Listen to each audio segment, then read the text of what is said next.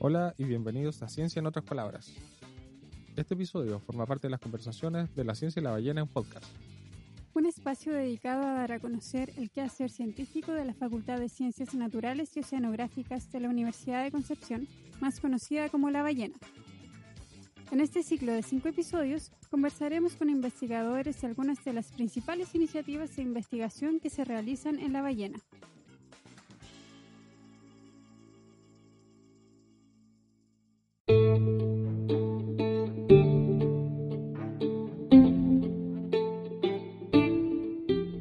Episodio de hoy hablaremos sobre acuicultura, una actividad muy importante en nuestro país. Cuando nos referimos a acuicultura, estamos hablando de la producción y cultivo de organismos acuáticos, como peces, moluscos y algas, en sistemas marinos o continentales. Como dato, Chile es el segundo productor a nivel mundial de salmones, lo que confiere una gran importancia económica y social a esta actividad. Por otra parte, la acuicultura no está libre de desafíos, que pueden ser abordados desde una mirada científica en búsqueda de una acuicultura más sustentable. En este contexto, el Centro INCAR, Centro Interdisciplinario para la Investigación Acuícola, es un proyecto pionero de la investigación científica que busca, desde distintos enfoques, desarrollar lineamientos para una acuicultura sustentable. Para hablar de INCAR, acuicultura e interdisciplinaridad, hoy estamos con el doctor Renato Quiñones, director del Centro INCAR y profesor del Departamento de Oceanografía de la Facultad de Ciencias Naturales y Oceanográficas. Hola, bienvenido, doctor Quiñones. Hola, mucho gusto, muchas gracias por, por la invitación, siempre un placer poder difundir aspectos de la ciencia. Gracias por aceptar nuestra invitación y quisiéramos comenzar hablando en general de qué es la acuicultura y por qué podría ser tan importante. Bueno, la acuicultura es una de las tantas formas de producción de alimentos. ¿no? Lo que pasa es que culturalmente, por ejemplo, acá en Chile, en la agricultura, ¿cierto? Es una cosa que los chilenos experienciamos desde niños. No hay chileno que no conozca alguna, alguna granja terrestre, me refiero a algún campo. Pero el acercamiento a la acuicultura es mucho más reciente para Chile. Entonces, en Chile todavía es una, una actividad no tan vinculada a nuestras raíces si bien es cierto, los salmónidos se introducen en Chile desde el principio del siglo XX, alrededor del 1920, eh, lo introducen en todos los ríos, todos los salmónidos que ustedes ven en los ríos son especies que no son eh, endémicas y no son chilenas, digamos. La agricultura toma fuerza en realidad de la década del 80. De la década del 80 a la fecha hemos crecido más de 140 veces el tamaño de la agricultura nacional. ¿no? Y hoy día se ha transformado en Chile en una de las principales eh, actividades del mundo marino, digamos, acuícola. Eh, piensen ustedes que hoy día estamos cosechando más de 1.100.000 toneladas, con retornos aproximados casi de 4.000 millones de dólares ¿no? divisa para el país. Hay más de 3.000, casi 3.700 centros de cultivo en Chile, y de eso hay 430 que son en tierra, porque la gente en general, el, público que no, no, trabaja en esta área, piensa siempre solamente en salmones, pero Chile además, como dijo Selim, de que es el segundo productor mundial de salmones, Chile es el primer exportador mundial de mitílidos, le hace de chorito o mejillones. No es que seamos el principal productor en biomasa, sino que nosotros no, no nos podemos comer toda nuestra biomasa de, de, mejillones y por lo tanto somos el primer exportador. Competimos con España, con países del Asia, pero somos el primer exportador mundial de mitílidos y ese es el segundo cultivo más importante en Chile.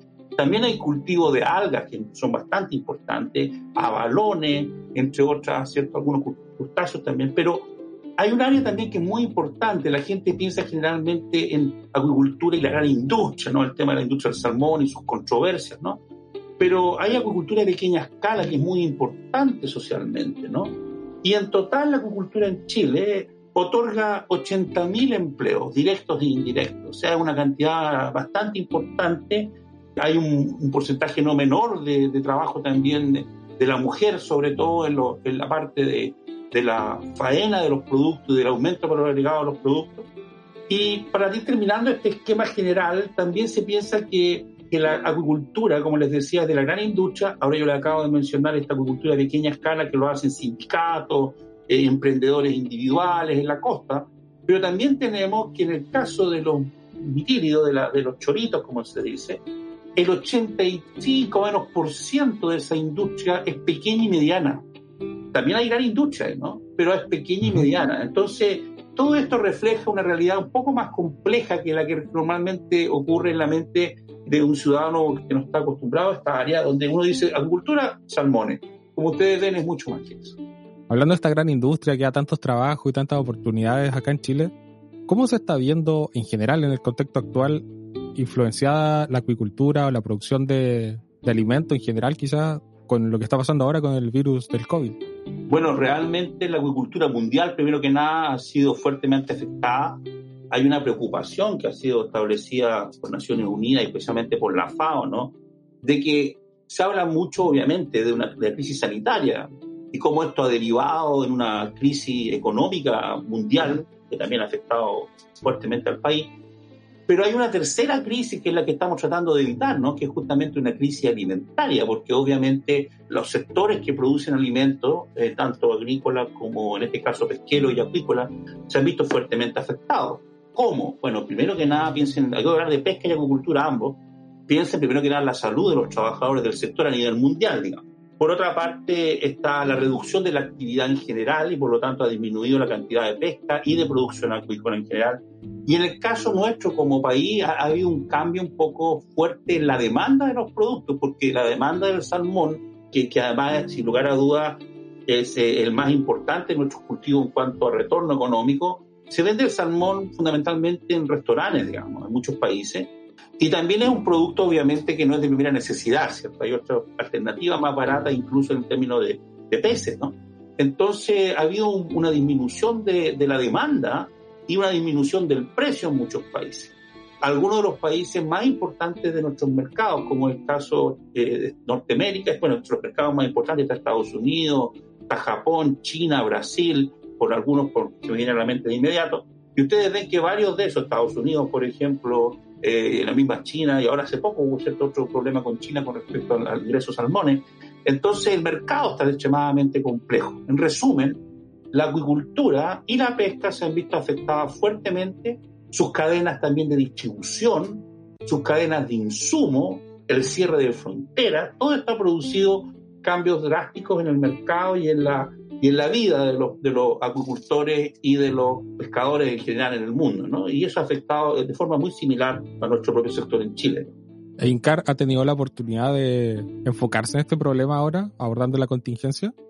Sí, INCAR ha hecho en realidad varios aportes en este tiempo, digamos, ¿no? Uno de los más importantes yo creo que ha sido eh, hacer un análisis de inmediato y de hecho ya, ya, se publicó lo que se llama un, un, public policy, disculpen el inglés acá, pero en el fondo un documento de políticas públicas, de recomendaciones de políticas públicas. Se hizo un estudio rápido sobre qué estaban haciendo todos los países del mundo que tienen cultivo de salmones, cómo están enfrentando entonces, por ejemplo, el COVID, ¿no? Y esto se entregó ya a la autoridad. El, el centro ha hecho un estudio bastante potente que, eh, sobre la vulnerabilidad y riesgo del sector eh, acuícola, tanto salmones como mitílidos, en relación primero al cambio climático y después ahora con respecto al COVID, utilizando las mismas matrices originales de riesgo, pero incorporando el COVID. También el centro ha apoyado en áreas que se alejan un poco más de nuestro quehacer normal. Hay un estudio muy interesante sobre el doctor Pablo Cornejo de la Facultad de Ingeniería y que pertenece, por supuesto, al INCAR, un trabajo que se hizo que, que ha sido bastante conocido, que fue este estudio. Él es un moderador, ¿cierto?, eh, de microescala y de mesoescala. Entonces él fue el que hizo este estudio que demuestra que un estornudo, por ejemplo, ¿cierto? puede hacer que la propagación del coronavirus dentro de un esquema urbano, ¿cierto? porque generalmente se estudia a niveles cerrados, ¿cierto? pero en un, lugar urbano donde hay viento puede incluso propagarse más de 10 metros, 11 metros, habla el estudio, ¿no? También el ha, ha entregado maquinaria, ¿cierto? Me refiero a equipamiento de punta al laboratorio de la Universidad de Concepción. Nosotros tenemos una fuerte capacidad genómica, muy fuerte, una de las áreas más sólidas del centro. También el INCAR, que entre paréntesis no está solo acá en Concepción, el INCAR, aprovecho de decirlo para poder dar el contexto espacial, digamos, el centro somos más o menos 140 personas, estamos distribuidos en, desde Quintay, Viña, Santiago, Concepción, Valdivia y Puerto Montt. Eh, la sede central está en Concepción y, y, la Universidad de Concepción es la universidad patrocinante que lo alberga, pero también participa la Universidad Austral de Chile y la Universidad Andrés Bello en el centro. Bueno, como les decía, eh, el centro también en Valdivia, por ejemplo, ha hecho entrega de todo su equipamiento de genómica para el laboratorio que se está utilizando allá, la Universidad Austral tenía por suerte un laboratorio muy, muy bueno en términos de bioseguridad porque trabajan en ANTA, ¿no? Entonces, eso les permitió rápidamente integrar también nuestro equipamiento allá. Entonces, como ustedes ven, el INCAR ha estado haciendo trabajo vinculado con el COVID, pero también ha tenido que participar en otras áreas, digamos. Claro, así vamos viendo el enfoque interdisciplinario que tiene el Centro INCAR. Y por eso me gustaría que nos contara un poco sobre cómo nació el Centro INCAR y qué desafíos vieron en la acuicultura para llegar a crear este centro. Bueno, primero el Centro INCAR es uno de los centros de FONDAP, de lo que hoy día es la Agencia Nacional de Investigación y Desarrollo, ANIL, que solía llamarse CONICIT, ¿cierto? Y como tal somos parte y financiados por el Ministerio de Ciencia. El INCAR se gana por concurso, se gana por un concurso público que se realiza el año 2012 y el centro nace bajo la idea, ¿cierto?, de que los problemas profundos que enfrentaba la agricultura nacional y que sigue enfrentando para poder alcanzar niveles mayores de sustentabilidad en lo económico, en lo ambiental y en lo social, las tres, eh, digamos, patas de esta mesa que se llama sustentabilidad, requería un enfoque interdisciplinario. Entonces el centro nace de un comienzo así y es, tan interdisciplinario que nosotros tenemos desde biólogos moleculares, tenemos también eh, oceanógrafos, ecólogos, fisiólogos, tenemos cientistas sociales, ¿cierto? tenemos sociólogos, antropólogos, también han participado abogados, cientistas políticos. Tenemos entonces una gama muy amplia que ha sido un proceso también de aprendizaje interno. Eh, hoy día puedo decir ya con tranquilidad, digamos, de que hay un ambiente de lenguaje común. O sea, así como los biólogos moleculares tuvieron que aprender de sociología, los sociólogos hoy día hablan de transcriptoma sin problema, digamos. Y ha sido una experiencia muy bella en ese sentido, ¿no?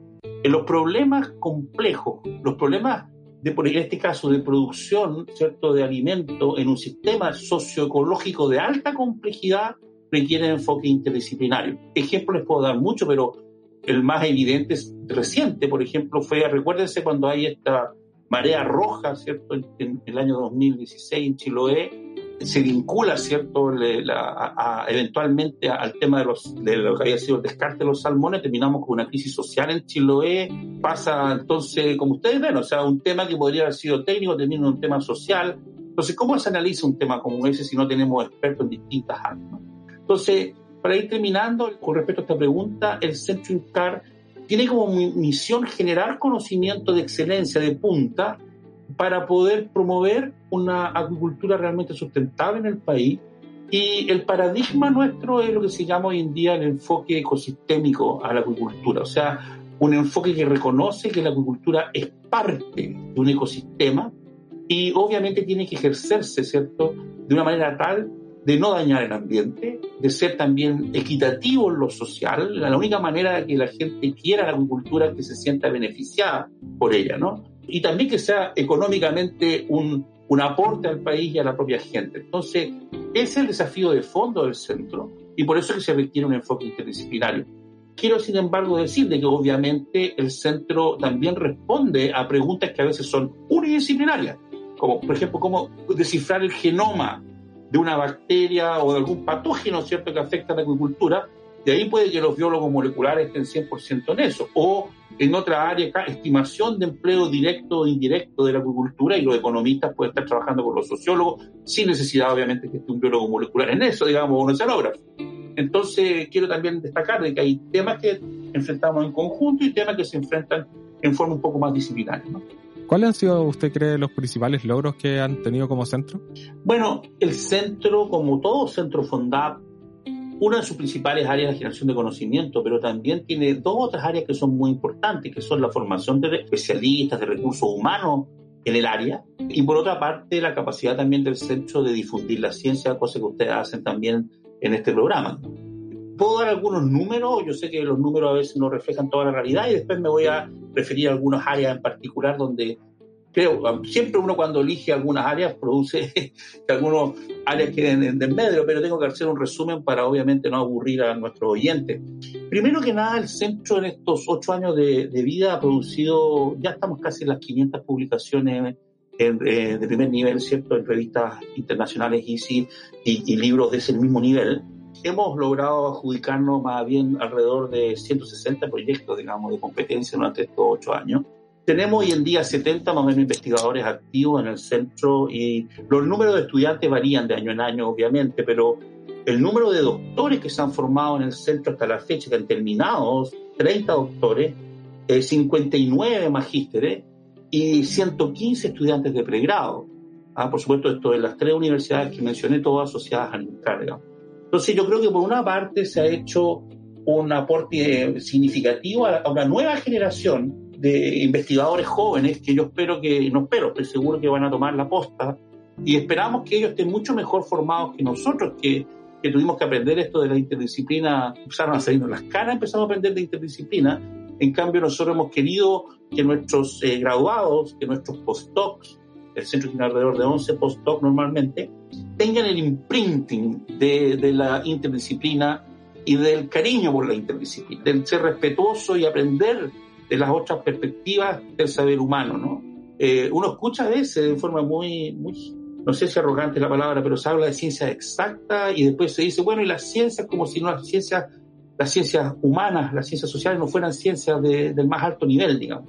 Y para el Centro INCAR, las ciencias políticas, la sociología, la antropología, etcétera, tienen una importancia cada vez mayor en el mundo. O sea, justamente muchos de los problemas que, que enfrenta el mundo hoy en día, políticos y sociales, dicen relación con esta, con esta simetría que hemos tenido con respecto al desarrollo también de, la generación de conocimiento.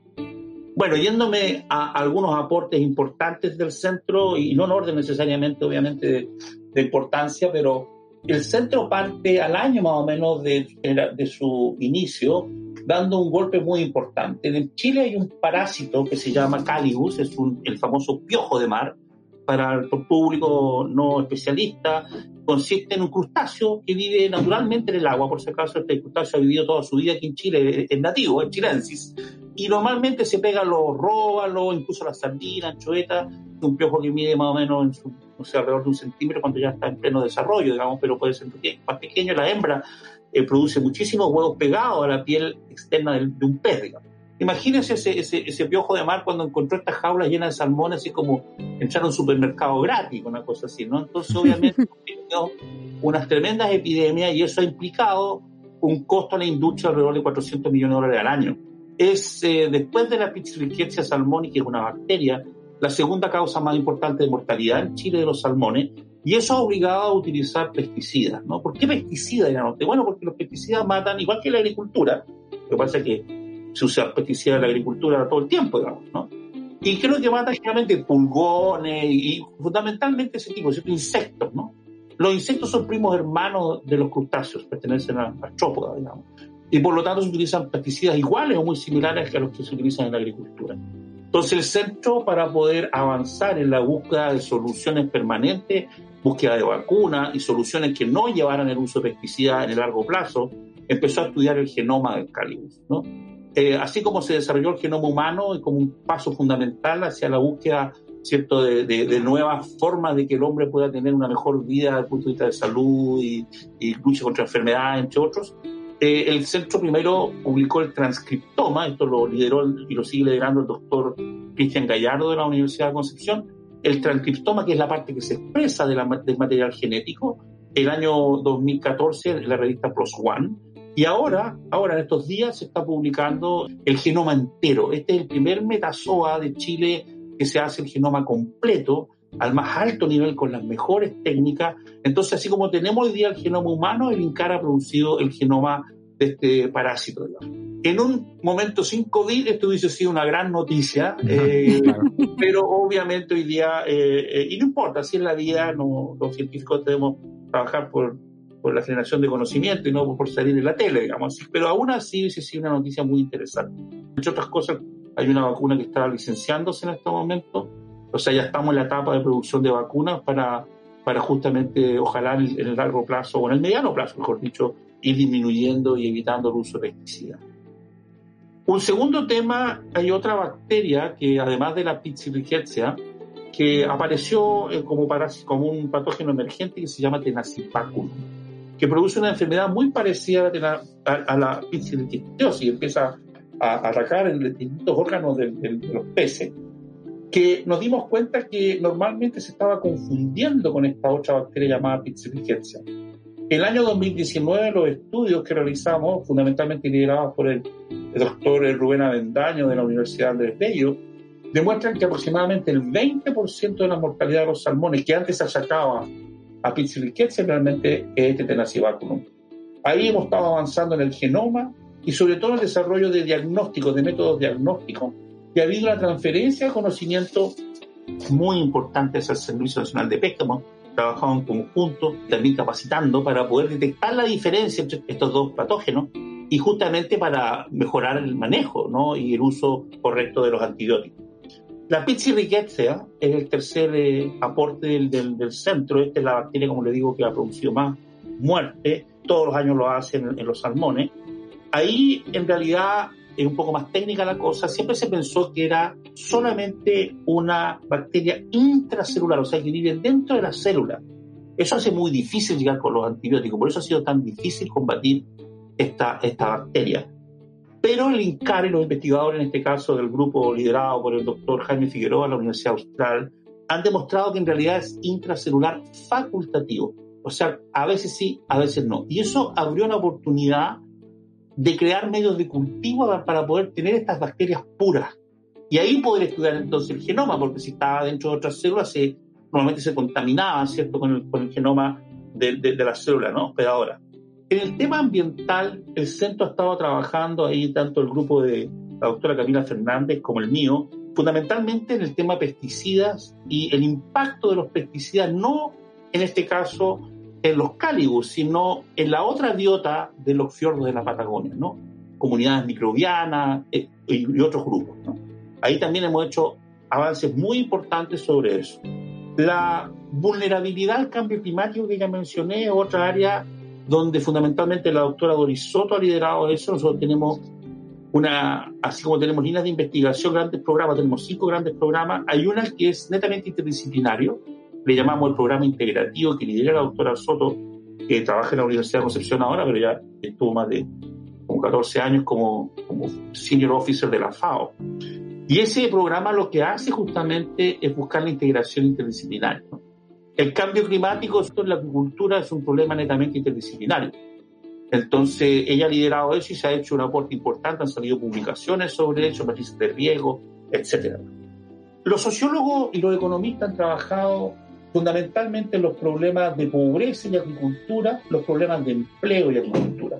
Y ahí fíjense ustedes que también hay mitos, ¿no? Y voy a perdonar que sea un poco controversial, ¿no?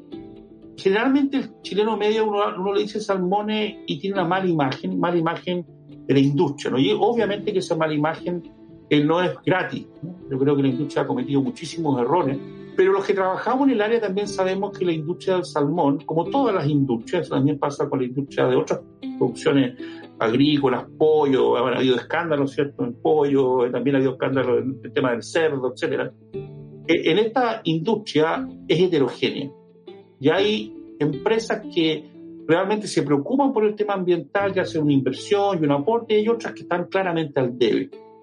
Cuando esas que están al debe tienen sus grandes escándalos y sus problemas, obviamente afectan al sector entero. Ya han habido algunos casos que ustedes conocen bastante emblemáticos, como, como el caso de Nova Austral, con el tema de la información cierto fraudulenta entregada al Estado, o como el caso cierto de escapes a veces de salmones que podrían haber sido evitados, entonces todo eso ha dañado fuertemente la imagen del sector. Bueno, el INCAR ha estudiado esos aspectos, pero también ha estudiado el aporte positivo.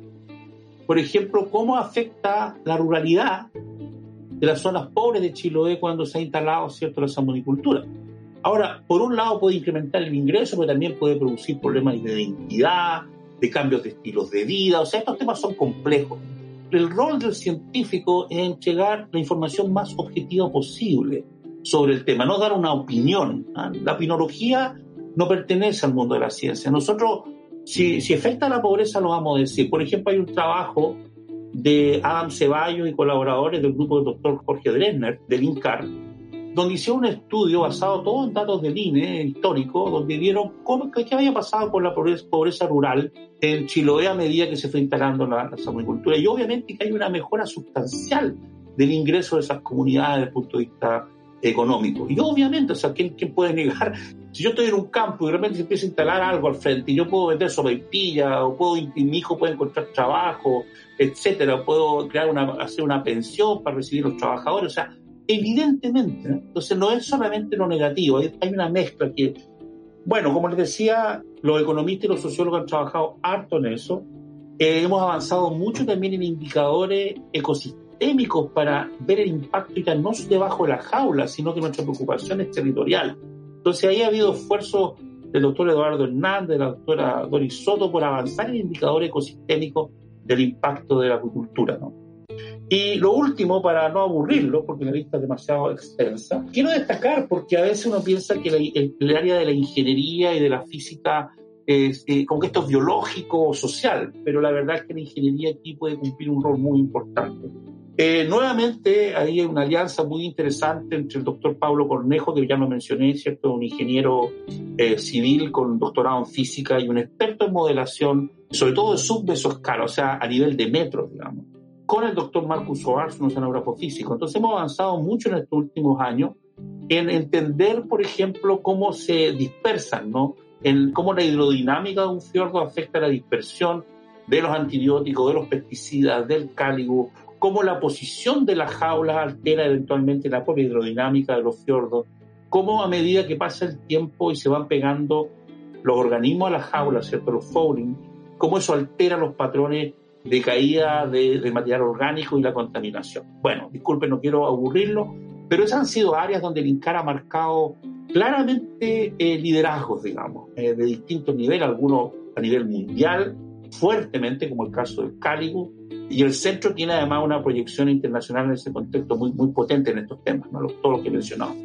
Sin duda, ENCAR ha estado estudiando desde muchas aristas, distintas disciplinas y haciendo distintos aportes a todo este contexto de la acuicultura y lo complejo que puede ser desde todos estos puntos de vista. Y a nosotros nos parece genial lo que está haciendo ENCAR, que puedan estar no solo viendo las cosas por separado, sino juntando todas estas disciplinas desde lo ecológico, lo ingenieril, lo social, y por eso nos gustaría quizás que nos dejara con algún mensaje para convencer quizás a esa gente de que la acuicultura sí se puede hacer bien y que hay un mensaje de que podemos llegar a una acuicultura sustentable acá en Chile. Eh, el chileno medio, la chilena media, no ha estado nunca en un centro de agricultura en su vida. Entonces, fíjense la diferencia, como les decía, con la agricultura. La agricultura, un chileno o chilena medio, la experiencia en su vida. En cambio, la acuicultura la aprende a través del conocimiento o a través de lo que lee la prensa. Entonces, es una diferencia fundamental, porque yo le digo, oye, la agricultura usa pesticidas. ¡Oh, es desastre, escándalo! Pero si yo le digo, oye, pero el vino que te toman todos los días usa pesticidas todo el tiempo en las uvas, ¿no? Excepto, por supuesto, la producción orgánica, como también el salmón orgánico. Entonces, ¿por qué la diferencia? Porque obviamente uno pertenece a nuestra tradición ¿ah? y el otro no. Entonces la agricultura llega a Chile y se desarrolla en un mundo, cuando el mundo se está en plena expansión global, cuando las redes sociales se expanden, cuando el nivel de conocimiento e importancia del ambiente, ¿cierto? Como un elemento fundamental de nuestra vida está en pleno apogeo y aparece esta industria que además tiene muchas complejidades, ¿no? No existe ninguna eh, industria que produce alimentos u otras cosas como la minería, por ejemplo, que no produzca problemas ambientales graves, digamos, de algún tipo, o problemas entonces, obviamente, para el INCAR, nosotros en el sentido, lo que pensamos es que la agricultura está para quedarse. Hay gente que dice, eliminemos la agricultura del mundo. Oye, lo siento mucho, el mundo sigue avanzando, sigue creciendo en población. Las pesquerías han ido cayendo por sobreexplotación, la mayoría por pesca ilegal. Y nos queda, entonces tenemos que seguir produciendo alimentos de buena calidad y sano. Entonces la agricultura emerge como una alternativa. Ahora que hay desafíos tremendos en lo ambiental, en lo social, en, como decíamos recién, en reputación, en imagen, etcétera, no hay ninguna duda sobre eso. Eh, pero nosotros somos optimistas, digamos, de que podemos ir creando una agricultura más sustentable, no solamente en Chile, ¿ah? a nivel mundial. Fíjense que hay muchos cultivos que tienen problemas, pangasos, crustáceos, etcétera. Pero para ir terminando y no aburrir a nuestros oyentes, yo quisiera conectar esta pregunta que, que ha hecho Selim con el tema del COVID. ¿Por qué? Porque hoy día la industria, así como muchas otras áreas, está pasando una, un momento extremadamente difícil. Y por lo tanto hay que reconstruir la acuicultura nacional, así como vamos a tener que reconstruir la hotelería y muchas otras áreas, el turismo, la línea aérea, etcétera, cuando esto pase. ¿no? La pregunta es, bueno, ¿vamos a tener una agricultura con los mismos problemas que teníamos antes del COVID? ¿O esta es una oportunidad para repensar algunas cosas y hacerlo mejor? O sea, que todo este terrible daño que está ocurriendo hoy en día con la pandemia en distintos aspectos, por lo menos yo tengo la esperanza de que el ser humano, el Homo sapiens, haga honor a, a ese nombre tan arrogante de sapiens y seamos un poco sabios de mejorar las prácticas acuícolas que hay en Chile y en el mundo a partir de esta pandemia. Eso también quiero hacerlo extensivo a la pesca, porque están muy cercanos, ¿cierto? Y especialmente a la pesca ilegal y al problema de la sobreexplotación de los recursos pesqueros. Entonces ustedes ven que toda la producción de alimentos del océano y de los cuerpos de agua dulce tienen problemas importantes. Ojalá que después de esta pandemia eh, podamos mejorar eso y el Centro INCAP por lo menos va a seguir en esa ruta generando todo el conocimiento, formando recursos, acercándonos a las comunidades a través de la difusión científica para por lo menos hacer una contribución en esa línea. Con esta invitación a reflexionar sobre el futuro de la acuicultura acá en Chile, vamos a ir cerrando el programa y queremos agradecer nuevamente al doctor Renato Quiñones por estar hoy con nosotros y queremos darle unos, minutos libres para que pueda hacer alguna invitación de las actividades de divulgación que está realizando el Centro INCAR.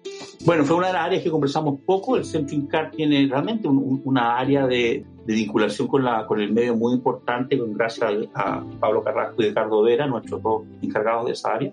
Por ejemplo, el Centro Inca del año 2019 tuvo alrededor de 39 mil personas participaron presencialmente en distintos tipos de eventos del Centro Inca a nivel nacional, digamos. Ahora, como estamos todos confinados, los invito cordialmente a sumarse a la hora acuícola, que ocurre todos los días jueves a las 5 de la tarde. Pueden buscar esto en incar.cl, incar sin H con, con incar.cl.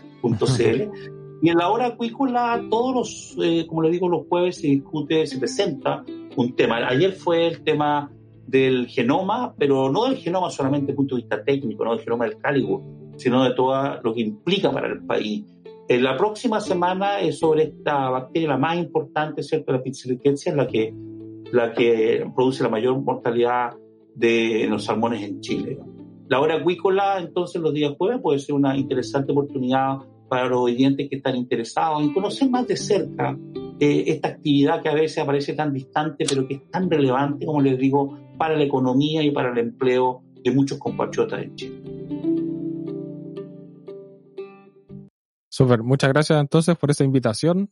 La hora acuícola también queda grabado para quienes no logren ver el programa en vivo, también se puede ver posteriormente. Está disponible en las redes sociales, en YouTube y en Facebook. Así que, bueno, no nos queda más que agradecer al doctor Quillones y dejarnos a todos invitados a seguir escuchando Ciencia en otras palabras y seguir la divulgación científica de los centros que también nos acompañan. Chao, chao. Chao.